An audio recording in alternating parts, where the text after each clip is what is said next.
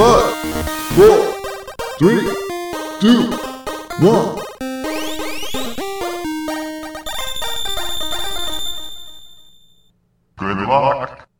Bienvenidos chutacupas. Esto es el último Phoenix Down, episodio 70. Si han pateado un cupa, son uno de nosotros. Yo soy su anfitrión, Esteban Mateus, y a mi lado tengo a mi hermano, el hombre del toxido y corbata, Eleazar Mateus. ¿Cómo estás todo, Eleazar?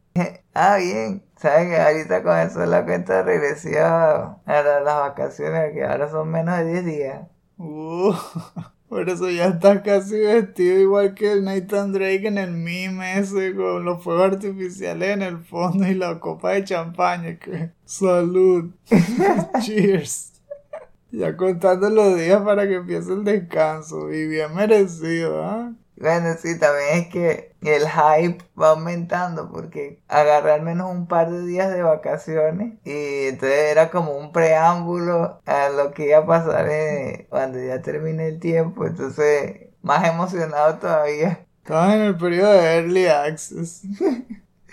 A todos los que nos están escuchando, bienvenidos nuevamente a su podcast semanal. Aquí vamos a conversar sobre las noticias más resaltantes del mundo de los videojuegos de los últimos 7 días. Eso lo complementamos también con tips de diseño de videojuegos que vamos aprendiendo sobre la marcha, al igual que ustedes, y los condimentamos con anécdotas de lo que estamos jugando. El estreno del show es uno de los beneficios exclusivos de nuestros patrons de 2 dólares en adelante que lo pueden disfrutar el mismo día en que lo subimos a la página oficial. Sin embargo, si no nos pueden apoyar de esa manera, pueden esperar 7 días y lo agarran de forma completamente gratuita en nuestros portales alternos, como podcast.com, Stitcher, Anchor, Breaker, Google Podcasts, Pocket Casts, Radio Public, Spotify, Apple Podcasts y iBooks. Si de casualidad su página preferida no está en esta lista, háganoslo saber y vemos cómo colocamos nuestro show allí también para su mayor comodidad. Aparte de escucharnos por allí, si lo hacen de forma gratuita, les agradecemos que compartan los episodios para que cada vez más personas engorden la comunidad Chutacupa y todos conozcan la magia del último Phoenix Down. También tenemos para ustedes una tienda de merch, o dos, porque estamos en Redbubble, Society 6 y muchas otras páginas más, teniendo diseños de retro gaming y de estilo de vida basado en muchas cosas, puede ser incluso nostalgia por Venezuela. A los que la extrañan y quieren ver diseños sobre eso, bueno, ahí pueden comprar muchas cosas, grandes, pequeñas, Cualquier compra nos beneficia, así que les agradecemos si lo usan para su propio disfrute o para comprarlo para la Navidad, porque ya se acerca Navidad y hay rebajas, así que los pueden aprovechar. Los enlaces también están en nuestra descripción. Esta, como saben, es el penúltimo episodio del año. Ya estamos a punto de irnos de vacaciones también. Y por supuesto, este episodio va a ser sobre el Kilipalooza o The Game Awards 2021 donde se hacen un montón de revelaciones y también se entregan premios. Resulta, ¿no? Qué casualidad. Pero estamos aquí para resumirlo todo, así que vayan poniéndose cómodos, si se lo perdieron no se preocupen, les vamos a contar las cosas más importantes. Y luego se ponen al día, pues, porque eso está todo grabado. Súbanle el volumen a esos audífonos y es hora de hablar sobre videojuegos.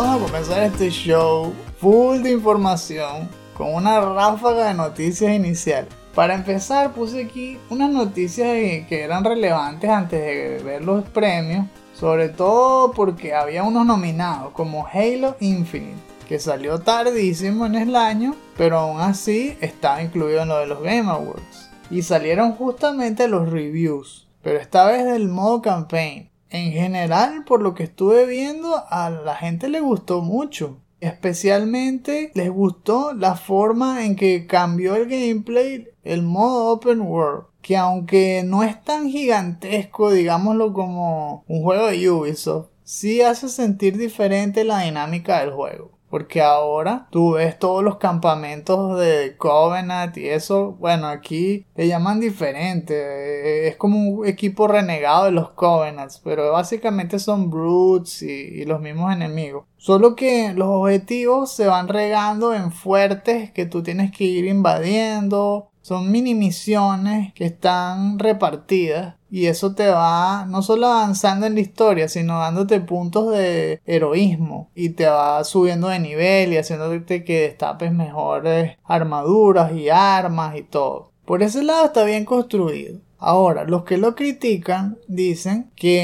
hay muchas secciones que se repiten, especialmente las que no son en el lado abierto del juego y que todo está basado en una de las secciones de Halo 1, porque Halo 1 tenía varios escenarios. Y uno de esos escenarios era lo que se parecía a este, que eran bosques, montañas y todo. Pero este no sale de eso. Entonces, si esperaban ver lugares con nieve u otros tipos de hábitats, no, aquí no va a estar, porque aparte de eso vas a estar en lugares bajo tierra, que son todos con paredes metálicas y cosas así como si estuvieses dentro de una nave. Pero esos sectores son los que son calcados prácticamente. De, qué sé yo, 18 misiones que tiene la campaign, hay al menos 6 misiones que parecen idénticas por el lugar en donde se realizan. Ese es el talón de Aquiles del juego. Y la historia también es un poco floja, se enreda también porque necesitas saber de Halo Wars, te conviene saber de Halo 4 y 5 y mucha gente no lo jugó.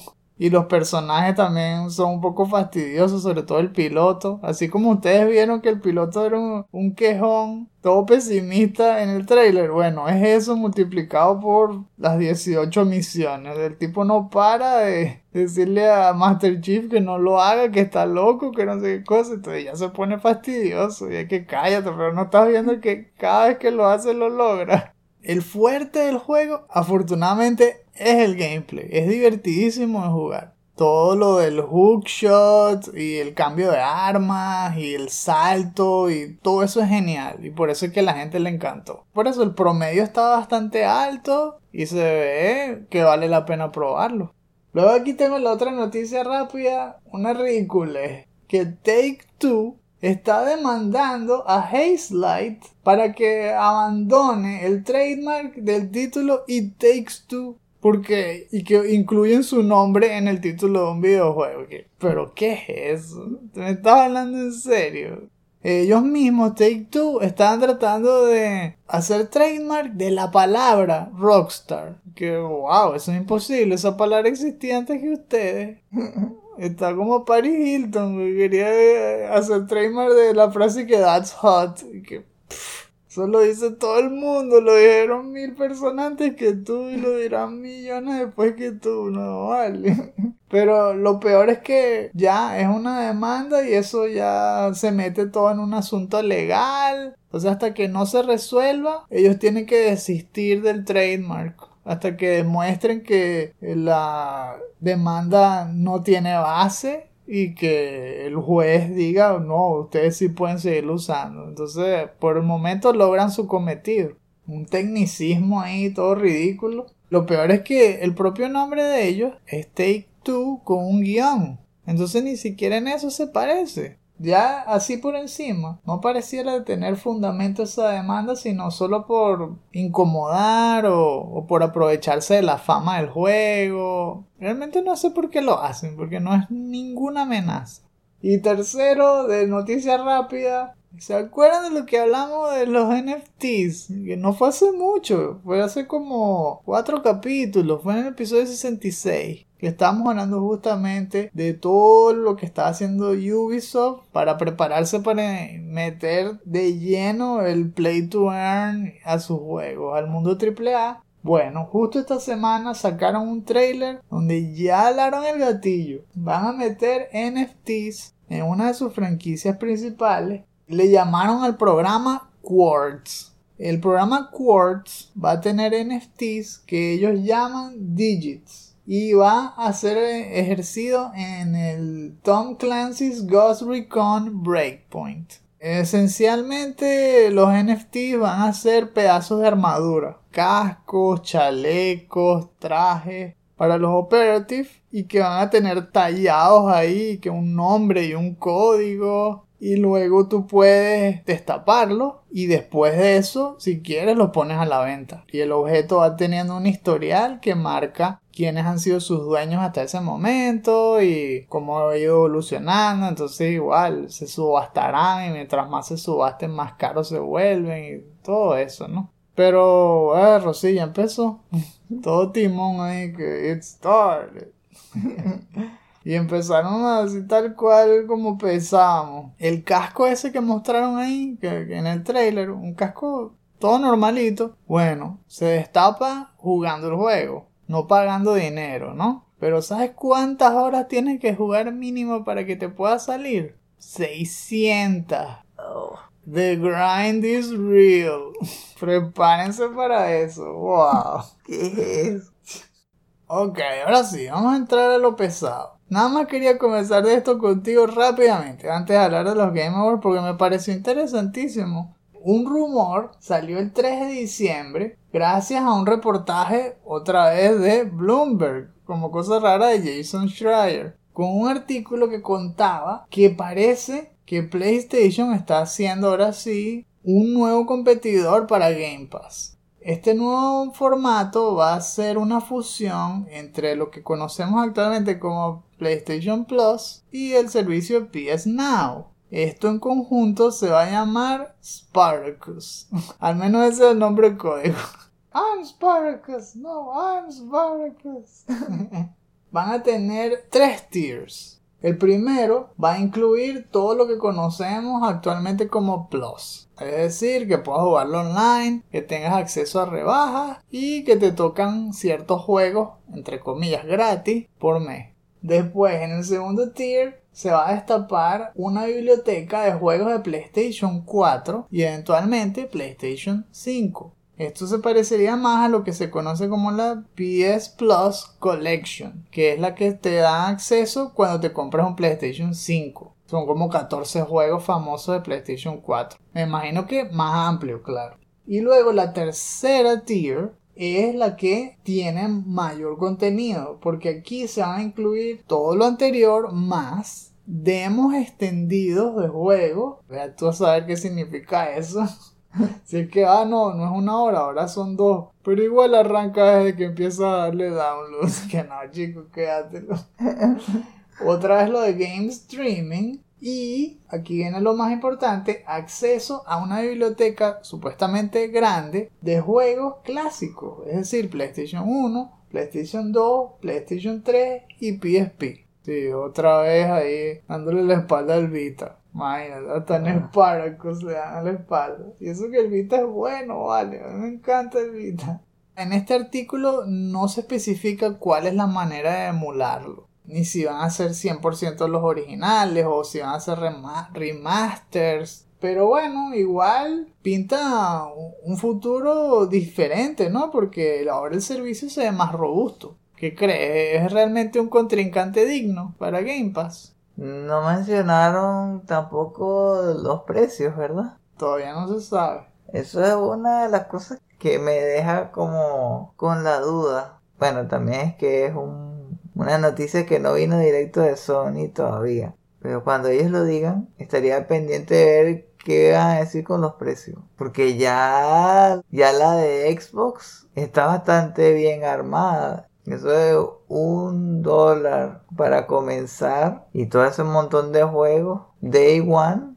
Tienen que hacer algo así. En teoría, si quieren competir, hmm. comenzar con ese servicio a un dólar. Sí, todavía Microsoft es más agresivo. Y lo otro es que están planeando, después de instalar esto, que parece que va a ser en primavera del 2022, es calladamente eliminar PS Now. Eso es lo que están diciendo en el artículo, pero yo quisiera tener opciones, así como tú dices, porque si destapar esa biblioteca implica gastar más dinero en vez de menos, porque tengo que meterme en el tier 2 o 3, berro, no me conviene. En cambio ahora yo podía algún mes meterme en PS Plus, otro mes en PS Now, y no gastaba tanto. Sony todavía está confiado, ¿no? Porque sabe que aunque cobra más caro, los juegos que ofrece, específicamente los exclusivos, son mejores. Que sí es indudable. Ahora, la gran cantidad de juegos y el bajo precio de Game Pass siempre se van a ver muy atractivos para todo el mundo. Porque tienen mucho que uno puede probar. Solo que si lo que quieres son los juegos de Sony,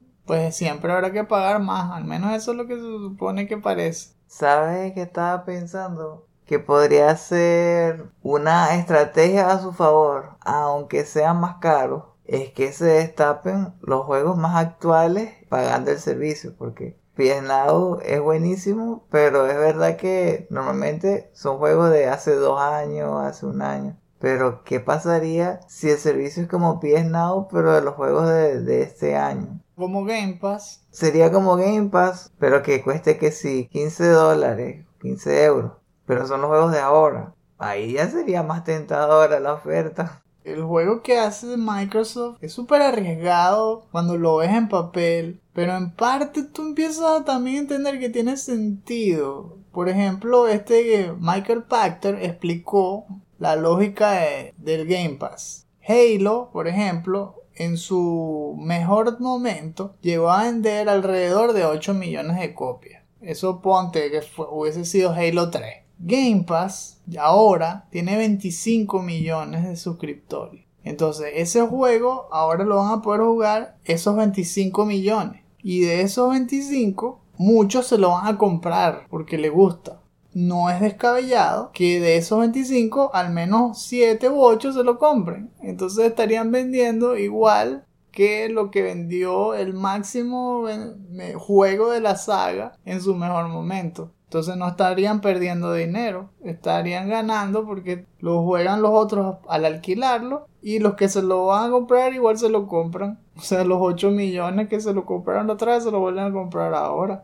En ese sentido, parece que sí encaja, ¿no? Solo que Sony no piensa en esos términos. Hasta ahora no. Ellos cuidan mucho sus exclusives, especialmente los estrenos. Los tratan como algo de, de un siguiente nivel, como algo VIP. Y después es cuando consideran meterlos en los servicios de suscripción. Entonces no sé, hasta ahora no, no, lo veo poniéndolo day one, así estreno como está haciendo Microsoft súper arriesgado. Si lo hacen, tal vez sería súper más caro el servicio de Spartacus ahí. Más que Spartacus sería is Sparta.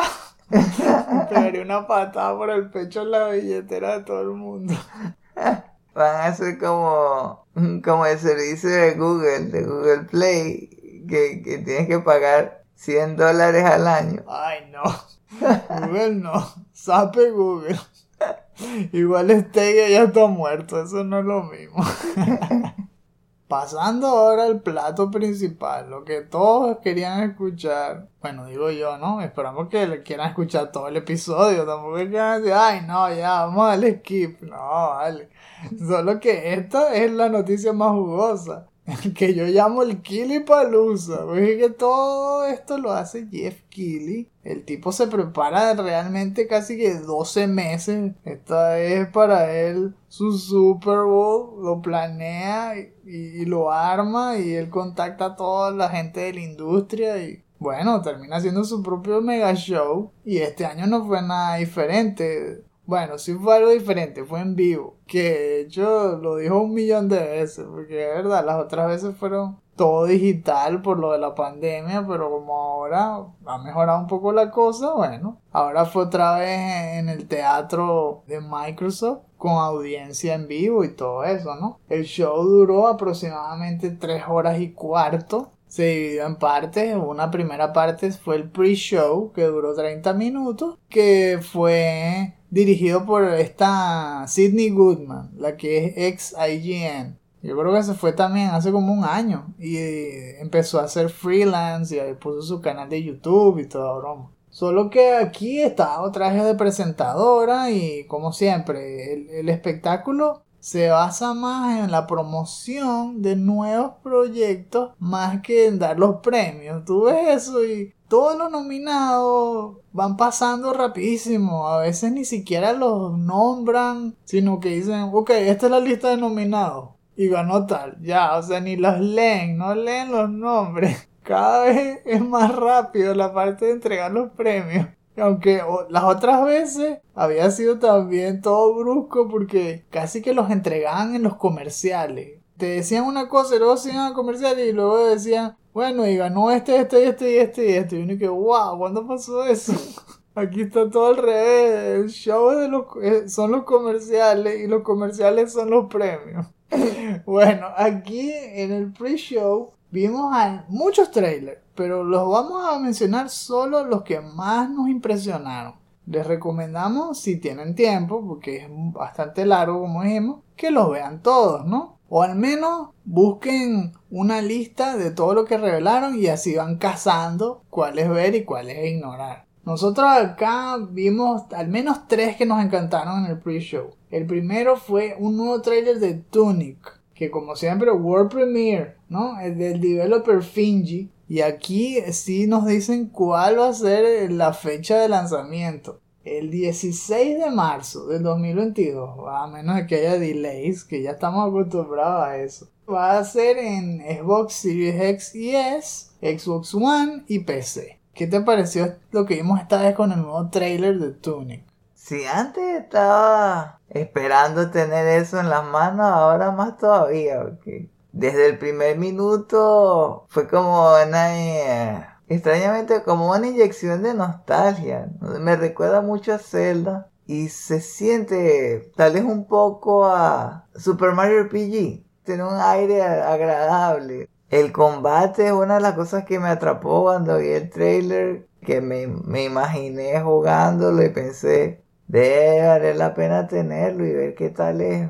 También la historia se ve interesante. Todas esas escenas como fue escalando, como que las stakes y cada vez más, más interesante, más interesante, más interesante. A mí me encanta la estética, esa vista isométrica, con las figuras 3D renderizadas 100%, de verdad que evocan ese estilo de A Link to the Past de Super Nintendo, pero ahí era pixelado. Y luego, como tú dices, Mario RPG, que si era ese pseudo 3D, porque todo venía de figuras 3D realmente renderizadas, pero que les tomaban fotos para transformarlas en sprites, que eran hechos en pixel art. Solo que aquí no, aquí podemos darnos el lujo de verlo full 3D. Y el movimiento también se parece mucho a los Zelda y me gustó también la parte de la UI porque los menús ya es súper parecido a Zelda, no al juego, sino a los catálogos. Parece que estuvieses hojeando un catálogo de Nintendo o de Super Nintendo de Zelda. Y ahí es donde te salen dibujados así, tal, se, ven tal cual como dibujados a mano. Tu personaje, los enemigos, la parte del mapa por donde va. Pero me encanta, me encanta ese toque de nostalgia y, y cómo mezclan lo de antes con lo de ahora. El hookshot este lo transformaron como en un láser, un látigo láser ahí. Pero la mecánica es la misma, pues lo puedes usar para ir hacia un lugar si es un lugar, si es algo fijo, o atraer enemigos y los enlazas ahí desde lejos. La verdad que me gusta Tunic y cada vez se mejor. Luego el otro que vamos a recomendarles es Planet of Lana. Que como muchos de los trailers que estamos viendo hoy son de juegos que ya habíamos visto primero en el Summer Game Fest, que fue el otro show de Kili sea, pareciera que Kili estuviese guardándose los derechos para tener todas las primicias de estos juegos. Cada vez que sale algo nuevo, ok, me lo guardas para el verano, ok. Ah, ah, no, no está para el verano, me lo guardas para los Game Awards, ok. y él siempre lo muestra. Bueno, aquí Planet of Lana, que fue desarrollado por Wishfully y es publicado por Thunderful, muestra un release date para el 2022 pero sin fecha fija y en las plataformas también como Tunic de Xbox y PC. Eventualmente imaginamos que van a salir en PlayStation, pero debe haber una cláusula de, qué sé yo, 3, 6 meses, como pasó con 12 Minutes, que era de Anapurna y todo eso, y, tardó 3 meses en salir en PlayStation. Bueno, algo así para, pasará con esto tal vez. Ahora, en el gameplay a mí me encantó la parte de cómo se ve la profundidad del diseño. Hay vida en todo lo que se ve, en el foreground, en el background. vemos como el personaje va cabalgando esa criatura que es casi que cibernética, porque es en parte orgánica, parte mecánica. Parece una araña con unas patas metálicas y va rapidísimo por un desierto. Pero en ese desierto vemos, en serio, en el fondo, criaturas enormes caminando lentísimo. Me recordaba así el estilo de escala de Shadows de Coloso. Pero al mismo tiempo vemos cosas en el foreground. Unos drones que van planeando y que te captan y empiezan a perseguirte. A mí me encantó. Te estaba diciendo que estaba viendo el trailer que me estaba recordando a Wind Waker. Que tal vez el mapa es gigante y uno tiene que cabalgar de un sitio a otro y, estar como que esquivando enemigos en el camino. ¿Verdad? En vez del barquito de la arañita esa.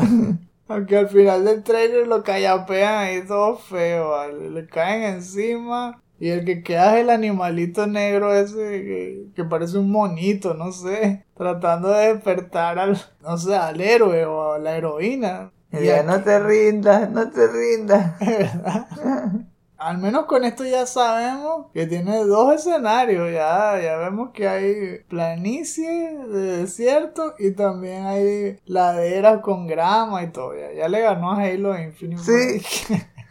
De tercero en la lista tengo a Have a Nice Death, que es un juego indie bastante llamativo por el estilo artístico sobre todo. Eso fue lo que me capturó me recuerda a Hollow Knight.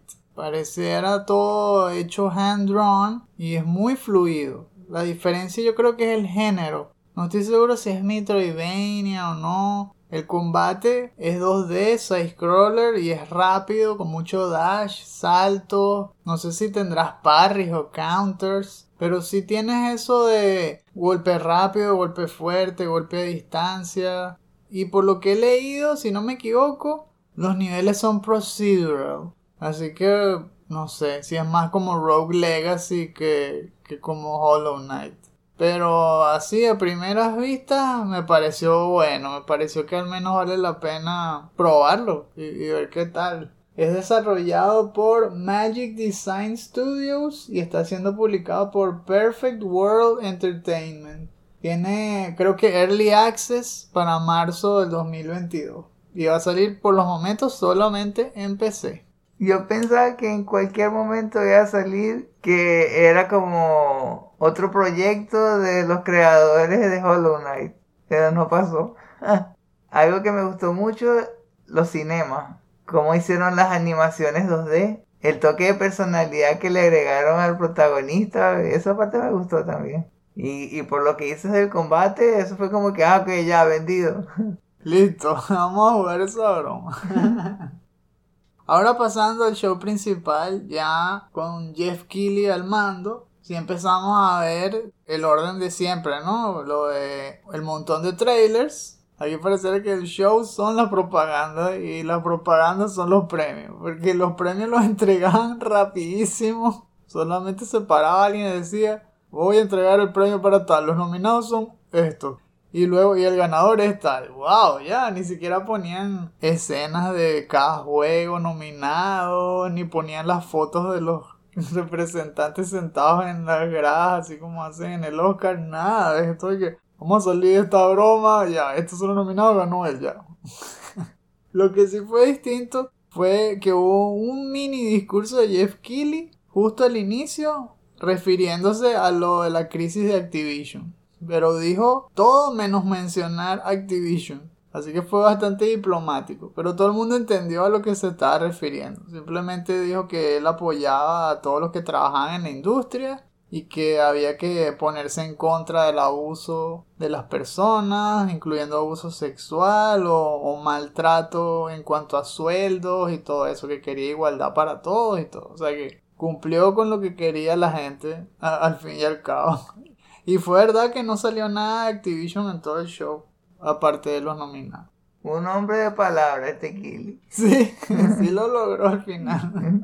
En general, fue un show que, como dijimos, fue súper largo, fue extenso, tres horas y, y, pico. Y sí, en algunos momentos se hizo un poco lento, porque había bastante relleno. Hubo muchos trailers, pero no todos los trailers eran igual de interesantes. Y de hecho, muchos trailers eran literalmente propagandas de los sponsors. Así que había trailers de Fortnite, de Henshin Impact, de Battlefield 2042, juegos que ya sabemos que existen desde hace meses y todo, pero aún así había que calarse los trailers porque ellos eran los que estaban pagando.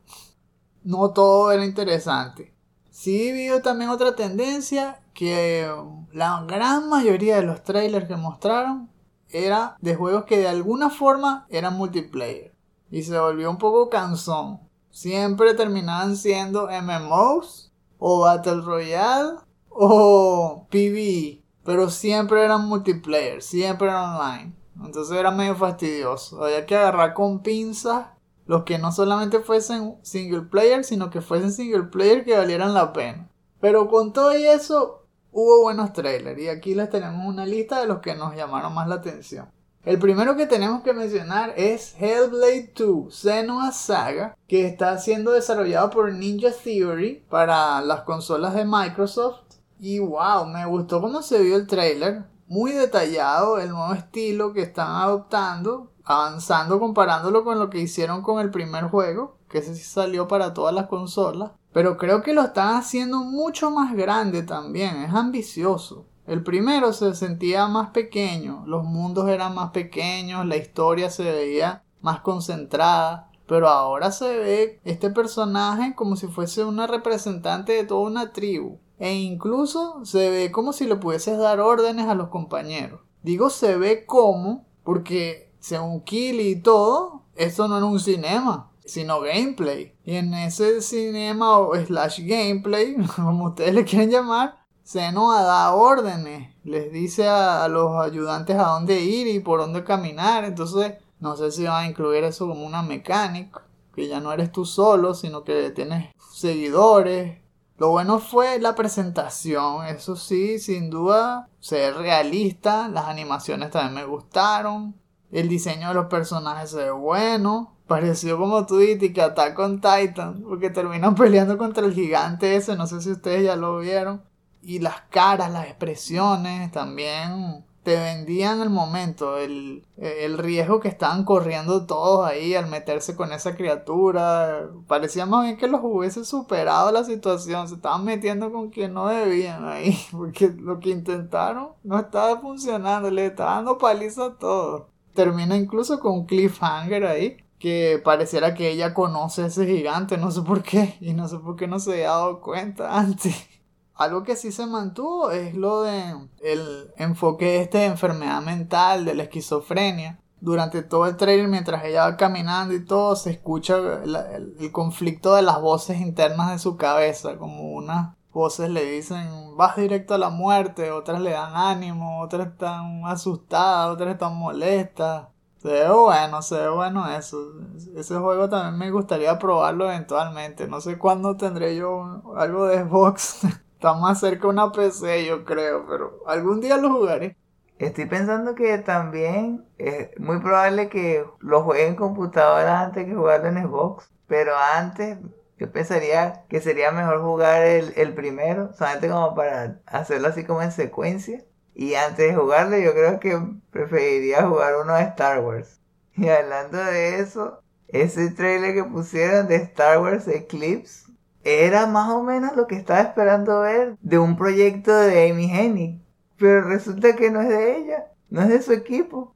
Era más bien de los creadores de Hey Rain. Ah, nunca pensé que se arriesgarían a, trabajar en un proyecto así. Espero que no los estén obligando y que, que esté como que fuera de sus capacidades, como pasó con Crystal Dynamics y Bioware. De todas maneras, sí estoy emocionado. A menos estaría contando con ver esos cinemas. Tal vez lo logren y hagan un trabajo parecido al de Jedi Fallen Order. A mí también me gustó y creo que fue una buena sorpresa de este show, porque apenas nosotros nos habíamos enterado de esta unión de Lucasfilm Games con Quantic Dream y lo habíamos hablado también hace como cuatro episodios atrás y verlo ahora plasmado en un trailer porque no fue un teaser, fue un trailer cinemático completo que duró dos minutos y medio al, menos. Así que ya le ganaron también a esas presentaciones de BioWare que nada más muestran que un título y que ya, como que lo estamos haciendo. No, no. Esto parecía algo más avanzado y me gustó el diseño también, sobre todo porque está orientado en The High Republic, como decían los rumores, así tal cual. Lo intrigante es que no muestra nada de gameplay y no sabemos realmente qué esperar. Simplemente mostraron todo un universo de Star Wars, todo, porque hay escenas en Cursant, se ve el consejo de los Jedi en el templo, hay uno que parece Yoda, pero no, no puede ser Yoda, si es High Republic, debe ser súper atrás, me imagino. Están escenas de combate espacial, escenas donde hay un ejército enorme Está esa vibe de eh, un enemigo ancestral despertándose, porque hay un, todo un juego de tambores ahí, como si fuesen una tribu o algo, algo más antiguo. Y al final se levanta una figura oscura, como de un líquido espeso, espeso sí, como petróleo, brea, como si estuviesen invocando algo.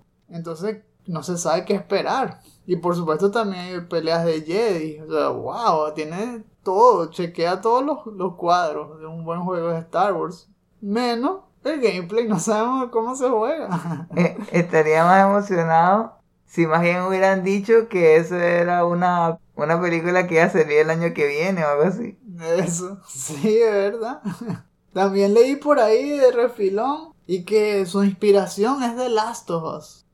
hace eso con pan, no sé, no sé qué significa porque no vemos quiénes son los protagonistas ni nada. Será en, cuanto al tono, es una historia oscura o, o, es, que es eso, un padawan con un maestro Jedi en una travesía larga o hay una enfermedad, no, no sabemos, pero dijeron que se inspiraron en eso. Pero ¿cuál de las dos? ¿El primero o el segundo? Bueno, dicen The Last of Us, no dijeron The Last of Us Part 2. Mmm Pareciera que es action adventure tal cual. No es point and click, no es adventure game solo. Ojalá sepamos más de este juego pronto, pero el trailer no tiene release date.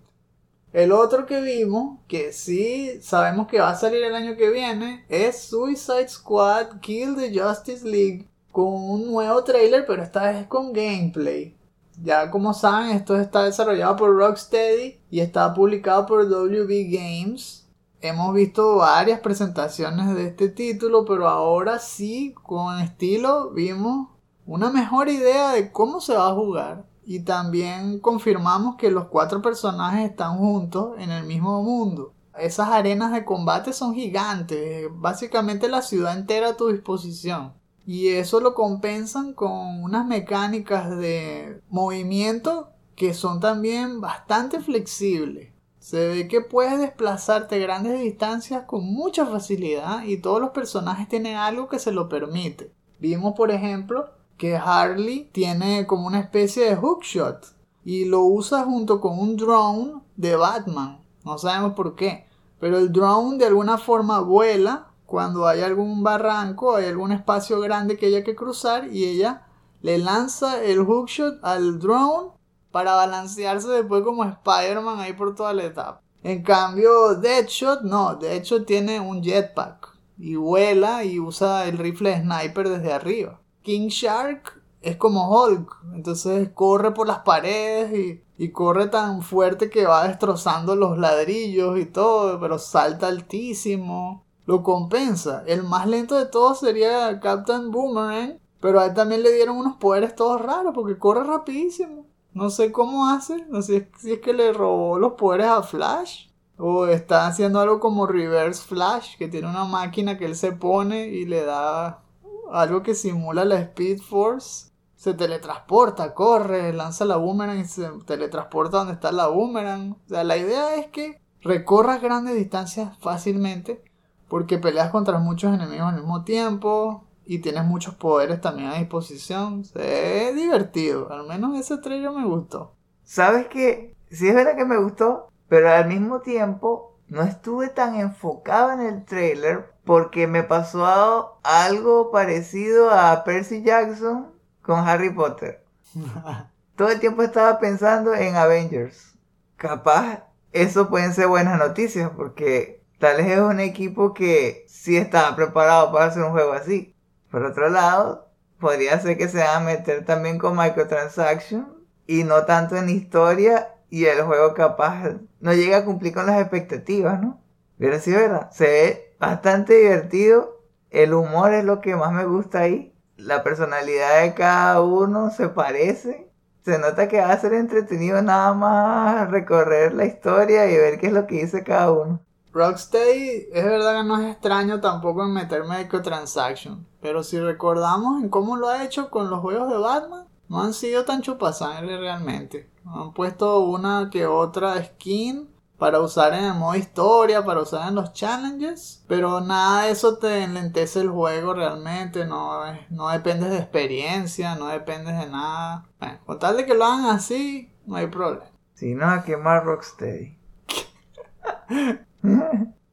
Algo que yo creo que también faltó en esos premios fue la presencia de PlayStation, que dejó desilusionado a un montón de gente porque realmente no hubo revelaciones tan fuertes. Todos pensaban que como ya se iba a acabar el año y este era el último show, iba a haber mega noticias que estaban guardándose justamente para esto, pero nada más vimos yo creo que dos cosas importantes que fue un nuevo trailer de Horizon Forbidden West que estuvo bueno, pero corto. Lo que me gustó más fue la variedad de monstruos que mostraron allí y específicamente la mega cobra, una cobra gigante enrollándose en una torre y destruyéndola y que se veía imponente porque era grandísimo. Pero aparte de eso, muchas cosas ya las habíamos visto, no dijeron nada nuevo. Se ve bien, pero bueno, no, no era para que te explotara la cabeza. Y hablaron también un poco de Forspoken, que sabemos que no es realmente hecho por Sony, sino es un acuerdo que tienen con Luminous Production y Square Enix. Es decir, que probablemente salga también en PC y todo como pasó con Final Fantasy. Que de hecho en este show también ya mostraron el trailer diciendo que va a salir en Epic Games Store. Pero aparte de eso, nada, no, no hubo Silent Hill, no hubo nada que ver con el remake de Metal Gear que supuestamente estaban cocinando. Hasta salió Kojima. Y lo que hizo fue hablar de Guillermo del Toro. no habló nada. Pero Guillermo del Toro sospechosamente sí dijo que ah, recuerdan cuando estábamos haciendo un juego de Silent Hill. Ojalá alguna vez podamos terminar de hacer eso. Todo el mundo wow, ¿por qué dijo eso? Justo ahora. Tenía una camisa de Silent Hill. eso es lo que faltaba. y guiñando cada rato. Que, ah, ah. ¿Sabes que yo confieso que era una de esas personas que pensaba que Sony iba a atacar en el show que pasó? Tal cual, pero no, tampoco hicieron nada. Ya me están recordando muchísimo a Nintendo. Ya casi que estoy recordando a, a Kyle hablando de, el elefante gigante rosado. Y ah, no me importa nada. Ah". y la gente dice, pero ah, pero tienen que mostrar avances en algo que nos emocione, que para el siguiente año no, no importa. Aquí estoy bien. ¿Verdad? Eso fue el otro. No hubo nada en Nintendo. Nada. Que todos esperaban al menos un teaser de Breath of the Wild 2. Algo que dijera cuál era el título, al menos, cómo se llama. ¿No? Todavía, nada, nada, no hubo nada. Puro silencio. Bueno, y entre el silencio también vimos quienes ganaron. Rápidamente vimos premios interesantes que si mejor dirección de un videojuego ganó Deathloop, que también de hecho ganó mejor dirección artística. Tampoco vimos que ganó mucho Resident Evil. Lo único que ganó fue lo de la, la actriz. La mejor performance fue Maggie Robertson, que es Lady Dimitrescu. Así que, como siempre de Resident Evil Village nos queda Lady Dimitrescu. Así empezó, así terminó el año. Luego vimos en las categorías de acción que sí le dieron el premio a Returnal. Pero Action Adventure se lo llevó Metroid Dread. ya, ya me imagino a, a Jaffe negando con la cabeza con desaprobación en, en ese momento. Qué mentiroso. Mejor RPG se lo ganó Tales of Arise. Mejor juego de deportes o de carrera, sí, Forza Horizon 5, ahí por fin. Mejor RTS fue Age of Empires 4. Pero fíjense que en la propia categoría de mejor juego de familia, que casi todos los nominados eran de Nintendo, perdieron. Todos perdieron. Porque ganó It Takes Two, que también ganó mejor multiplayer y también ganó Game of the Year. Que ese fue el momento preferido de todos Sí. porque cuando se levantó este Joseph Fares a celebrar y todo, fue encantador, fue algo que realmente alegró el día porque se ve que él es genuino y, y alegró también porque ganó alguien justo. Muchos estaban diciendo que los premios eran todos trampeados, que como votan los editores de los grandes sites y revistas, iba a ser algo más corporativo, iba a beneficiar a alguien más grande. Pero yo creo que sí votaron bien al final. Hazelight es un estudio pequeñito, sí, claro, está detrás de ellos EA. Pero los creadores son genuinos y el juego se nota que lo hicieron con pasión, no fue algo todo pesetero. Por el contrario, fue innovador. Y justamente yo creo que por eso ganó, porque tiene tanta variedad de mechanics, tiene una historia que también toca temas serios como el divorcio y cómo afecta a los niños y todo eso. Es bien merecido, me gustó eso. Sí, bien. Me parece que, que toda esa experiencia de, de verlo yendo a la tarima y abrazando a Neil Druckmann y después el discurso que iba hablando sobre los Oscars que, que apestaban, es que fue como full circle. Desde que a él lo entrevistó Killy, le dio como nueva vida al evento y, que haya ganado, es que se, se lo merecía y, y como que le quedó muy bien. Eso es casi que una prueba ya bastante clara que es que ese juego realmente hay que jugarlo y debe tener algo especial como Brothers. Ahora que veo así que ganó ese premio, más ganas todavía tengo de probarlo. Fue como el, mejor final que pude haber esperado para el show, porque de toda la lista, eh, realmente ese es el que quería que ganara. El mejor Game Awards que he visto hasta ahora. Un vacilo. Ah, sí, el Player Choice lo ganó Halo Infinite. Y por primera vez en la historia de los Game Awards, un mismo juego volvió a ganar el juego más esperado del año. Porque el año pasado ganó Elden Ring. Se suponía que salía este año, pero lo retrasaron. Así que lo volvieron a nominar y volvió a ganar. Elden Ring, más juego más esperado. Ahora sí, sale en febrero ya. Ya no puede ganar tres años seguidos. No, se acabó From Software. Ya. Déjenle a otro para que gane.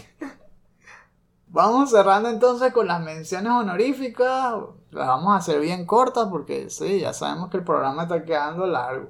Uno que no quería dejar de mencionar era el teaser de Wonder Woman, hecho por Monolith, es una grata sorpresa también, publicado por WB Games.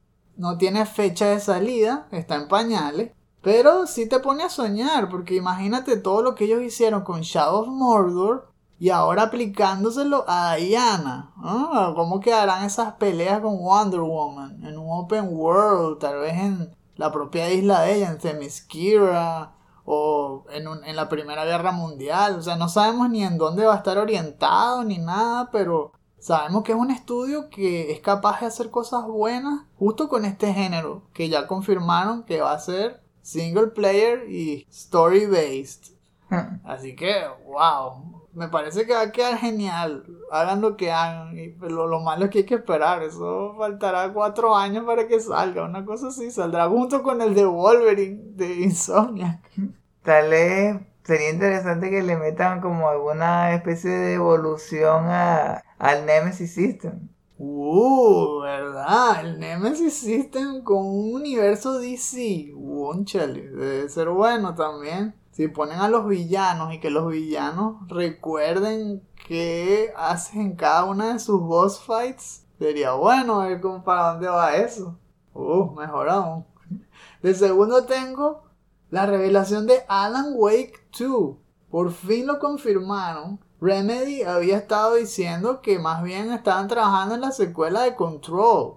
De hecho, estaban trabajando en dos secuelas de Control. Una era un multiplayer y el otro era Control 2. Yo creía que eso era todo, pero obviamente no. Aquí vino Sam Lake, el propio creador, a presentar un teaser de la secuela de Alan Wake. Va a salir para las plataformas Next Gen, es decir, como ustedes saben, PlayStation 5, Xbox Series X, S y la Epic Games Store. Dicen que va a ser full survival horror. Que esta vez no va a ser acción con temática de horror, estilo Resident Evil 4 y eso, sino survival horror, punto. Afiancándose en el horror.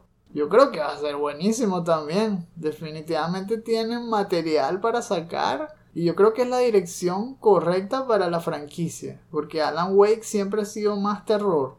Es verdad que dicen que era de acción. Pero el 1 ya tenía una vibe de survival horror. Y ahora que lo van a afiancar más, más ganas tengo de jugarlo. Eso que acabas de comentar es una buena razón para ir para no jugarlo. no avalar el parque. Entonces otro que no vas a avalar va a ser Slitherhead. que también fue anunciado como World Premiere. Desarrollado por Bokeh Game Studio. Que fue fundado por Keiichiro Toyama. Es el director creativo de Silent Hill. Entonces... este nuevo survival horror, porque me parece que es un survival horror, solamente vimos un cinema, eso sí, no tiene fecha de salida, se ve muy bueno. Él les está haciendo también aquí el director creativo y se trajo como compositor otra vez a Akira Yamaoka, el compositor de Silent Hill. Por Dios. Está todo orientado en Tokio o en una ciudad similar en Japón el principio se parece un poco al juego este que está trabajando Tango Gameworks, que también es sobre Tokio, todo sobrenatural, cuando hay criaturas eh, basadas en los creepypastas o en historias de terror japonesa, peleando contra muchas personas al mismo tiempo y todo eso. Pero acá se ve aún más creepy y hacen menos énfasis en el combate y más énfasis en el terror. Así que yo creo que también se ve prometedor. Está empezandito. Pero lo tengo en mi lista. Voy a estar pendiente a ver qué pasa con Slitherhead para probarlo. No, no, no, no. Ni, siquiera cuando lo ponen gratis en, en Epic Games, donde empiezo a ver escenas que son creepy, y que. Mmm, skip. El que no te recomiendo que le hagas skip, porque se ve buenísimo, es Somerville que ya lo hemos visto también en varias ocasiones en el Summer Game Fest y más, como teasers. Es un juego indie desarrollado por Jumpship, todavía no tiene fecha de estreno, pero me encanta el estilo artístico porque me hace, como hemos dicho también, recordar Inside y Limbo. Esta vez está basada en una invasión extraterrestre y, y tú controlas a una familia tratando de llegar a, a un refugio, algo así pareciera. Es una historia como War of the Worlds, algo así. Que empiezas tú con, siendo un padre tratando de salvar a los hijos y todo, yendo por varios estados del país en medio de una invasión extraterrestre.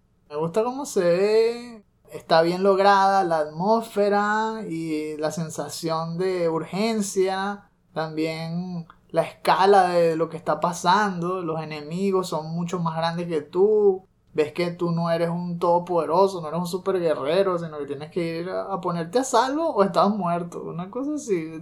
Está bien, me gusta la premisa y me gusta la presentación. Ese sí, ese sí que me da ganas de jugarlo. E, ese tema sci-fi es una de esas cosas que es uno de esos temas que me gusta experimentar, eh, tanto viendo en películas como jugándolo mejor todavía. Y para cerrar, mencionemos Warhammer 40,000 Space Marine 2. ¡Wow! Ese juego volvió de los muertos. El 1 salió en PlayStation 3 hace al menos 10 años y todo el mundo dio por muerta esa franquicia. Pero sí, todo paracaidista, aquí tienen, tome un World Premiere y vemos de vuelta al protagonista este, creo que es General Titus, algo así que me recordó más que todo Gears. Eran todos papeados con unas armaduras gigantes o, que también se asemejan las de StarCraft. Pero las armas nuevamente me recuerdan Gears, como un machete mezclado con sierra eléctrica. me gustó lo que hizo Saber Interactive aquí, que son los developers. Está siendo publicado por Focus Entertainment, ¿verdad? recién cambiado de nombre, ya lo estrenaron ahí con un par de trailers buenos este año. No tiene release date, pero va a salir para las plataformas Next Gen. Fue una cinematic full de acción y que tenía al final de todo un poquito de gameplay. ¿Qué te parece ese gameplay? Me recordó a Hero Warriors y puede ser bastante caótico. Capaz se necesite un tutorial o algo para comenzar a jugar y como que acostumbrarse a las mecánicas. Y la sensación de escala, sea, imponente. Edificios gigantescos. Peleas no contra un solo enemigo, como dices tú, parece Hero Warriors porque son enjambres, son swarms. Tanto de cosas que vuelan como enemigos terrestres y te enfrentas a ellos al mismo tiempo. Es vistoso, es muy muy llamativo el combate del juego. Yo no jugué el primero, pero este definitivamente me gustaría jugarlo. Y después ver si me gusta muchísimo jugar el 1. Tal vez en Spartacus. Full circle, ¿eh? Porque estamos en el mismo segmento, pero se acabó. Vamos a pasar a lo siguiente. It's quiet. Too quiet.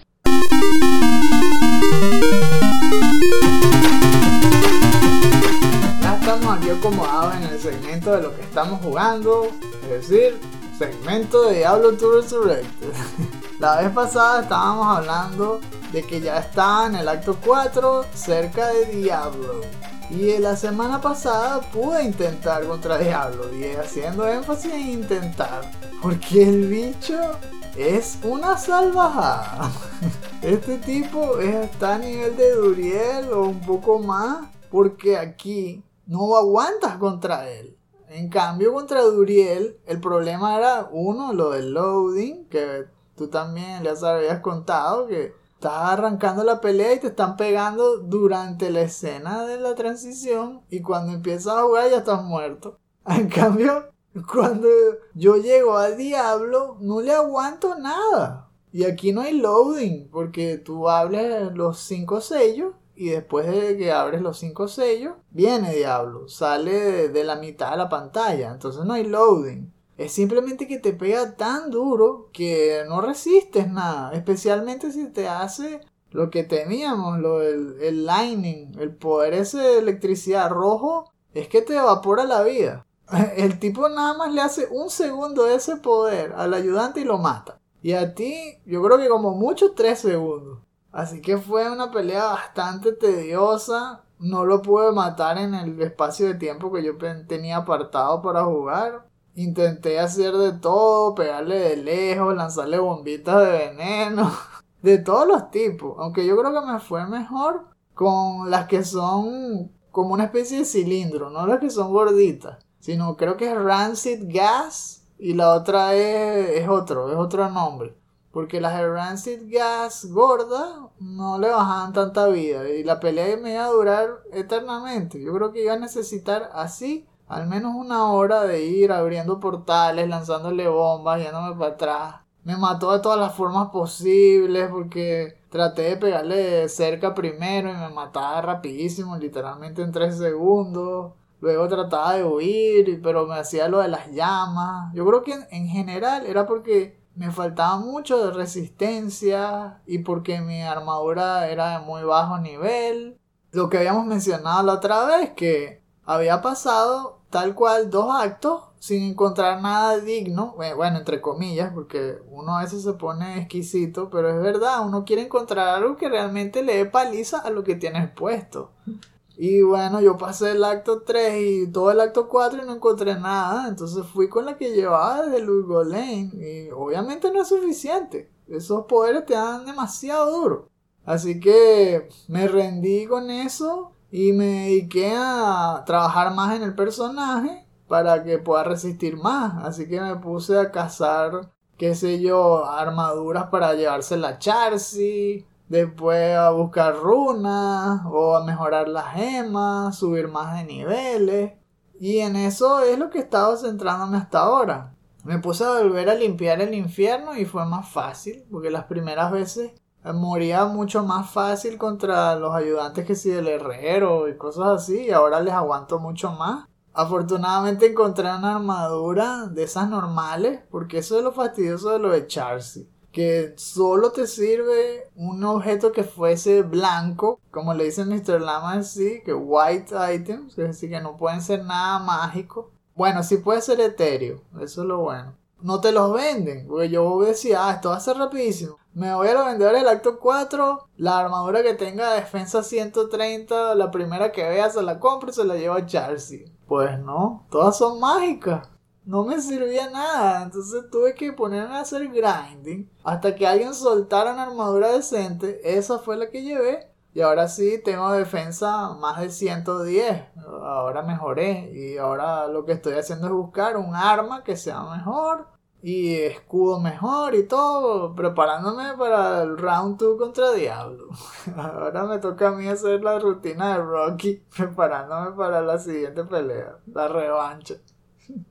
Hablando del entrenamiento, hubo al menos un playthrough donde hice varias runs de las mismas que hablé la otra vez y hasta llegué a tener una calavera perfecta y me llené un montón de runas, pero nada que podía crear una azul. Al final pensé, mm, tal vez por el otro playthrough de, en el juego, en la versión en computadora, lo que hice también era ir de vez en cuando a hablar con Fara para ver si me vendía un, un casco con resistencia al frío, que también es que si 20%. Entonces Hmm. pensé, "Ah, eso también puede ser suficiente. Mientras hacía eso, me di cuenta que vendía escudos engarzados. Y ahí es donde me di cuenta, espera, ¿por qué no creo un Ancient Pledge? Eso que te dicen ya después en el acto 5, cuando rescatas a los bárbaros. Y por cierto, es RAL Hortal. Sí. Para los que quieran hacerlo. Sí, importantísimo porque creé eso, me llené de todos los charms que había encontrado de recuperarme de, del golpetazo, ¿no? Para poder reaccionar más rápido. Clave contra Duriel. Y ya con eso tenía suficiente resistencia al frío. Después veo que mi mercenario también tiene como 40%. Digo, "Mm, creo que estamos listos. Estuve todo el tiempo que subía de nivel, le subía la habilidad de Thorns para regresar el daño. Entonces ya estaba en el punto donde le regresaba como casi 500% del daño. Entonces bien, me lancé y yo pensaba que iba a morir por algún milagro. No me pasó lo mismo que la otra vez. Y Duriel eh, como que fue comprensivo y esperó a que se cargara todo. Y después fue que vino a pelear. Y seguí la estrategia esa que te había comentado. Me puse en una esquina y estuve todo el tiempo como que trayéndola a la esquina. Ven a la esquina, ven a la esquina. eh, Que, y que el ayudante viniera también, ¿no? Para que no me pudiera hacer ese empujón que es el, el ataque que duele más. Y entonces cuando él ya estaba enfrascado ahí, sabía que también era clave ir curando al ayudante con las pociones más altas de vida. No la de light healing, que es la, la, la botellita esa gorda Ajá. sino la, la grande, la pesada, que se sea así como el doble del tamaño. Ah, ¿cuál? Greater. Hay Greater y hay Super. Es un nivel antes de Greater, el que te lanzan los monstruos en el acto 2, cuando, cuando matas a los champions y eso. ¿Será Healing normal? Sí, esa importante porque así te curas más o menos rápido de los ataques, ¿no? Y también tenía guardadas ahí las pociones de Rejuvenation. Oh. Además de eso, el control ya, en ese momento ya tenía el D-pad funcionando, podía curarme con todo el cinturón. Oh. Me di cuenta que también si yo le presionaba L2, dejaba presionado L2 y le daba a curarme, curaba al ayudante. Ah. Entonces también estuve haciendo eso. Estaba curando al ayudante constantemente, me curaba a mí. También hice lo de las pociones otra vez, lo de, lo de tomar un montón de pociones para re- resistir al frío. También al ayudante, que, que por cierto también es así. Deja presionado L2, abri- abierto el inventario y le deja tomarte la poción, tomarte la poción. Se la toma el ayudante. Y wow, al fin. Murió el condenado. Murió y lo celebré como nunca. Le tomé, le tomé una foto. Estuve como que bailando alrededor de cadáveres. Que tómalo, tómalo. Y al fin estoy en Curast. Oh. ¡Wow! Y como dijiste la otra vez, ver el cinema fue como que la guinda en el pastel. aprovechar y, y ver todo el cinema HD, nunca lo había visto y fue espectacular. Me hizo pensar que Blizzard realmente se equivocó por no dejar que uno pudiera usar a Tirael o pelear junto con Tirael en el 3. Porque, wow, si hubiera sido una experiencia bastante agradable si, si uno hubiera podido hacer eso. No vi ni un segundo más porque ya se me había acabado el tiempo y ni grabé. Pero la próxima vez voy a curar. Oye, todo gracias a la frescolita, la uvita y la piña. Los refrescos que curan.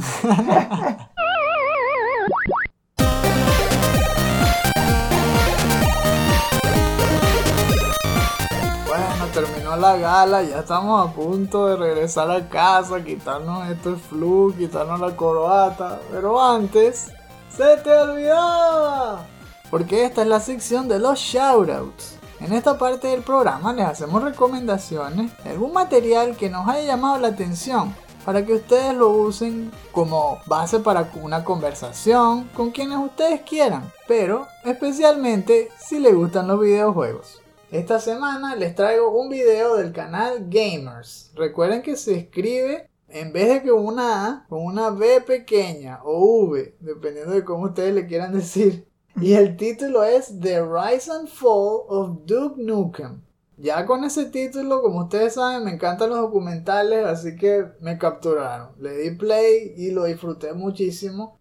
Es un video que tiene mucho de historia y el trasfondo de cómo la compañía que hizo este juego cayó en esa trampa pues de el limbo de desarrollo. Si no han escuchado mucho sobre esa historia, especialmente de los creadores de Duke Nukem, ellos estaban muy interlazados con id Entertainment, que son obviamente los creadores legendarios de Wolfenstein 3D, luego Doom, y que comenzaron haciendo juegos 2D, todos hechos en pixel art, imponiendo lo que se conocería en la industria en esa época de los 90 como shareware, que era una forma de promocionar tus juegos a través de dar los primeros 5 niveles gratis y luego que la gente comprara el juego completo. Era más que un demo, pero fue muy famoso y se repartía con floppy, o sea, con los discos estos grandotes, dándolos en las tiendas o, se repartían para que todo el que lo pudiera jugar lo jugara. Asimismo nació Duke Nukem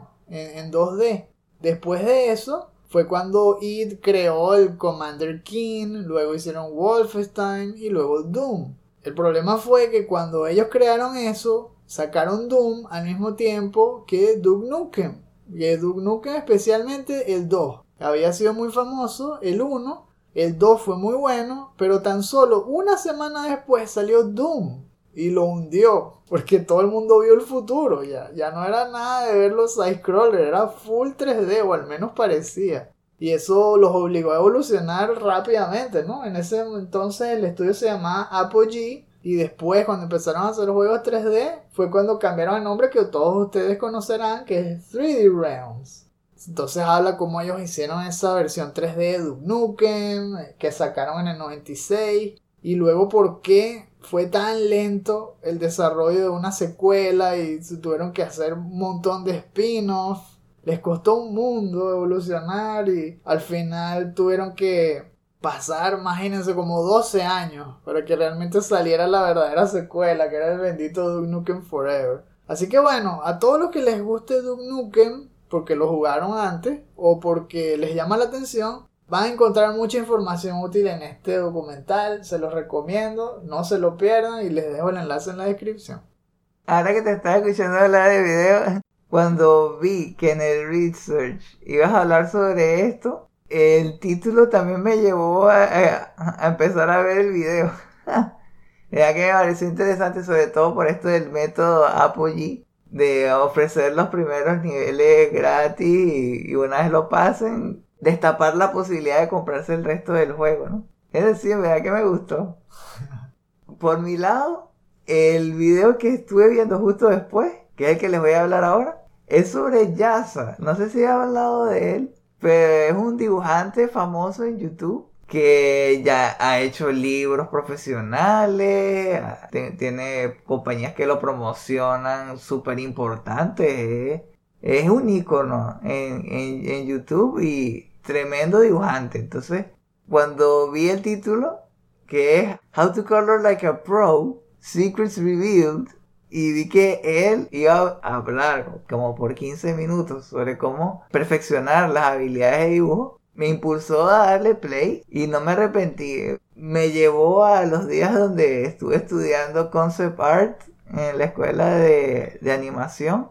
Por si no lo sabían, yo me metí, era justamente para animar para videojuegos. Terminé aprendiendo un poco sobre concept art y lo estaba como que proyectando, estaba tratando de relacionarlo también con los videojuegos. Entonces, si están pensando en crear, dibujar un concept art bastante llamativo de sus videojuegos, les recomiendo este video para que tengan una idea de, de los conceptos básicos que deberían aplicar para que realmente eh, los colores que le apliquen al personaje lo hagan resaltar y que, que capturen a, a- a los jugadores. Si yo hubiera visto esto hace como cuatro años, probablemente mi experiencia en la escuela hubiera sido muy diferente porque son estrategias que tienen mucho sentido, las aplica no con un time lapse donde va a millón, que esas son las peores formas de enseñar, sino que va paso a paso y es como si estuvieras al lado de él. Y va a decir, mira, ahora aplico este color, miren cómo lo hago. Velocidad normal, perfecto. Primero lo hace base con una esfera y después lo aplica a un personaje. Ves su proceso de principio a fin. Se los recomiendo si quieren saber cómo dibujar mejor piel, tela, cabello y superficies metálicas. Habla de todo. Eh, le vamos a dejar el enlace en la descripción. Oye, vamos a poder hacer cinema de Chivalry 2 o, Age of Empire 5 de una vez. Apúrense porque ya salió el 4.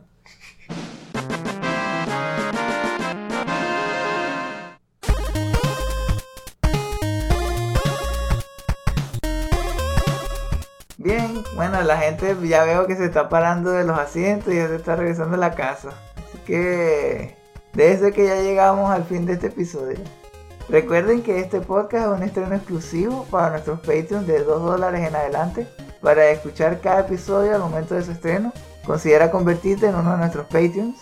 Si te gustó el contenido, nos ayudaría que lo compartas con todos los que conozcas, sobre todo los que le gustan los videojuegos y especialmente a los que les gusta diseñar o hacer videojuegos.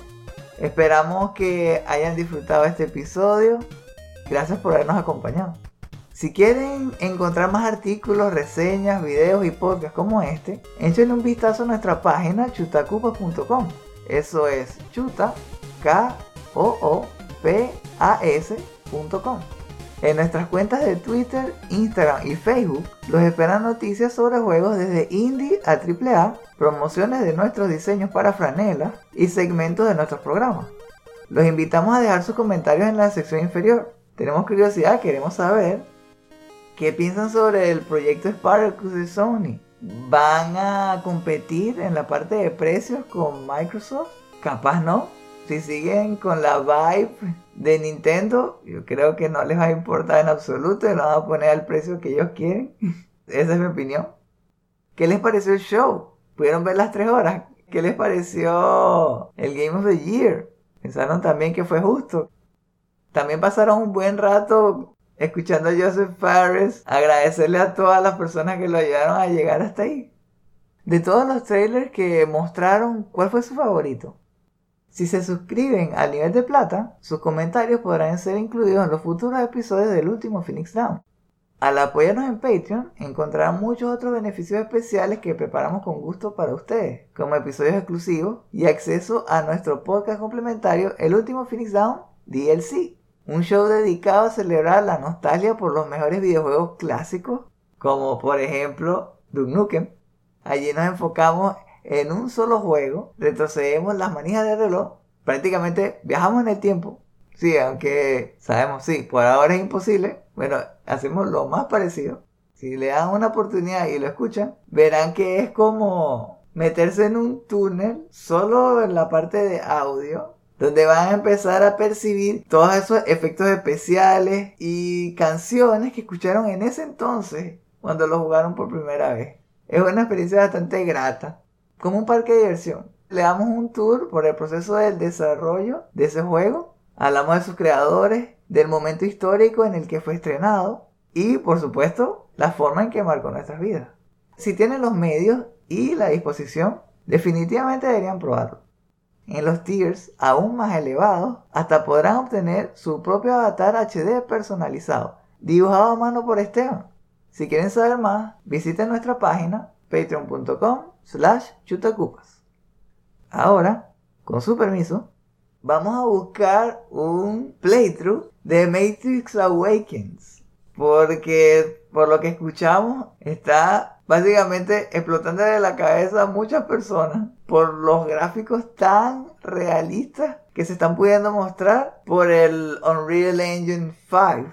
Sí, es preferible que si va a explotar un televisor por los gráficos que sea el de otro, ¿verdad? Porque broma es muy cara. ¿Verdad? Eso va a ser parte de lo que vamos a hacer. Vamos a buscar estratégicamente cuál televisor usar para, por si acaso, porque para que explote ese y, y podamos seguir haciendo nuestros programas después. Nos vemos la próxima semana. Que ya va a ser el último episodio, ¿eh? ¿Verdad? Estamos a punto de irnos a vacaciones. Vacaciones.